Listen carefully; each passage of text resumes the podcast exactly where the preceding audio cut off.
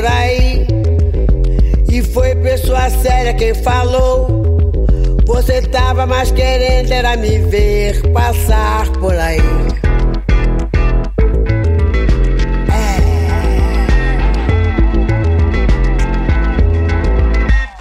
É. Eu sei que você disse por aí que não tava muito bem seu novo amor. Você tava mais querendo era me ver passar por aí. Pois é, esse samba é pra você, oh meu amor. Bom dia, bom domingo e boa semana de luta das mulheres guerreiras. No século XIX no início do século XX, nos países que se industrializavam, o trabalho fabril era realizado por homens, mulheres e crianças em jornadas de 12 e 14 horas, em semanas de seis dias inteiros e frequentemente incluindo as manhãs de domingo.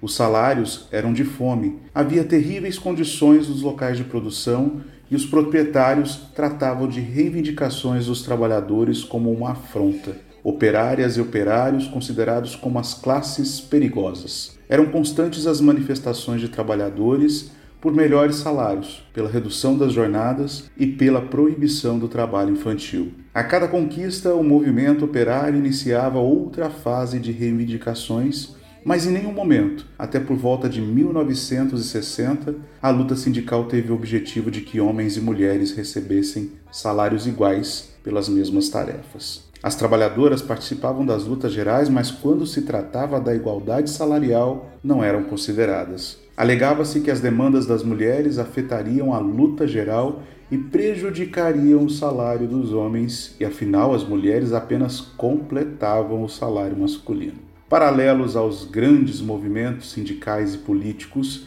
emergiam outros, construtores de uma nova consciência do papel da mulher como trabalhadora e cidadã. Clara Zetkin, Alexandra Kolontai, Clara Lenlich, Emma Goldman, Simone Weil e outras militantes dedicaram suas vidas ao que posteriormente se tornou o movimento feminista. Clara Zetkin, alemã, membro do Partido Comunista Alemão, deputada em 1920, militava junto ao movimento operário e se dedicava à conscientização feminina. Líderes do movimento comunista como Clara, Alexandra Kolontai ou anarquistas como Emma Goldman lutavam pelos direitos das mulheres trabalhadoras. Ao participar do segundo Congresso Internacional de Mulheres Socialista em Copenhague em 1910, Clara propôs a criação de um Dia Internacional da Mulher, sem definir uma data precisa. Contudo, vê-se erroneamente afirmado no Brasil e alguns países da América Latina que Clara teria proposto 8 de março para lembrar operárias mortas no incêndio em Nova York em 1857. Na década de 60, o 8 de março foi sendo constantemente escolhido como dia comemorativo da mulher e se consagrou nas décadas seguintes. Nas primeiras décadas do século XX no Brasil, o grande tema político foi a reivindicação do direito ao voto feminino. Berta Lutz aglutinou um grupo de mulheres da burguesia para divulgar a demanda.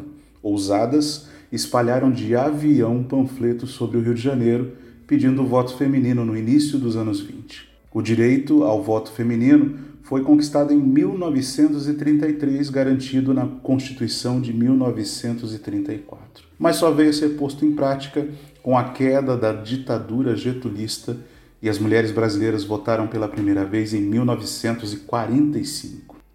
A luta das mulheres contra a ditadura de 64 uniu as feministas e as que se autodenominavam membros do movimento de mulheres. A uni-las contra os militares havia uma data, o 8 de março. A comemoração ocorria através da luta pelo retorno da democracia, de denúncias sobre prisões arbitrárias, desaparecimentos políticos.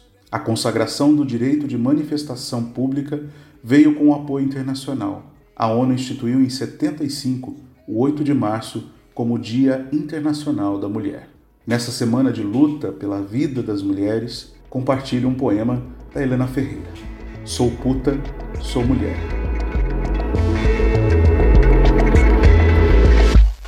Eu sei que me disseram por aí, e foi pessoa séria quem falou.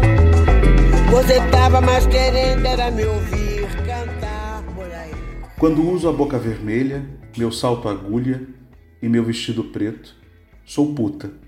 Mordo no final do beijo. Não fico reprimindo o desejo e nem me escondo na aparência de menina. Sou uma puta de primeira.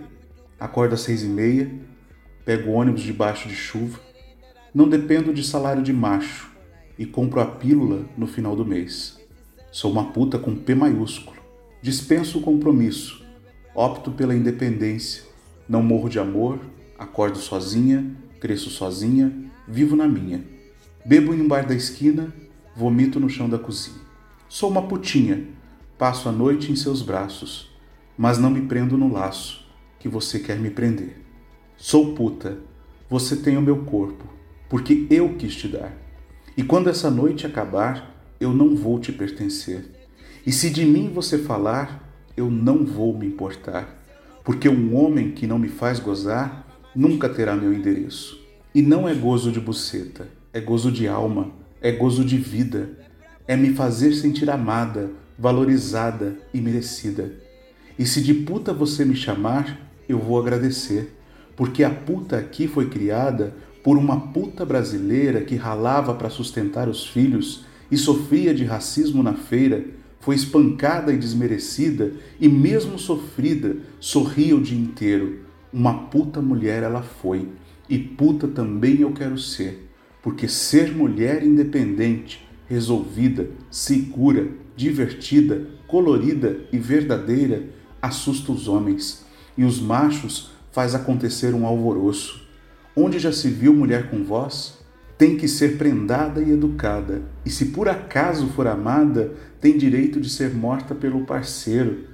Cachorra adestrada pelo povo brasileiro, sai pelada na revista, excita, dança, bate uma, cai de boca, mama ele os amigos e depois vai ser encontrada num bueiro, num beco, estuprada, porque estava de batom vermelho, estava pedindo, foi merecido, e se foi crime passional, pobre do rapaz, apaixonado estragou a própria vida.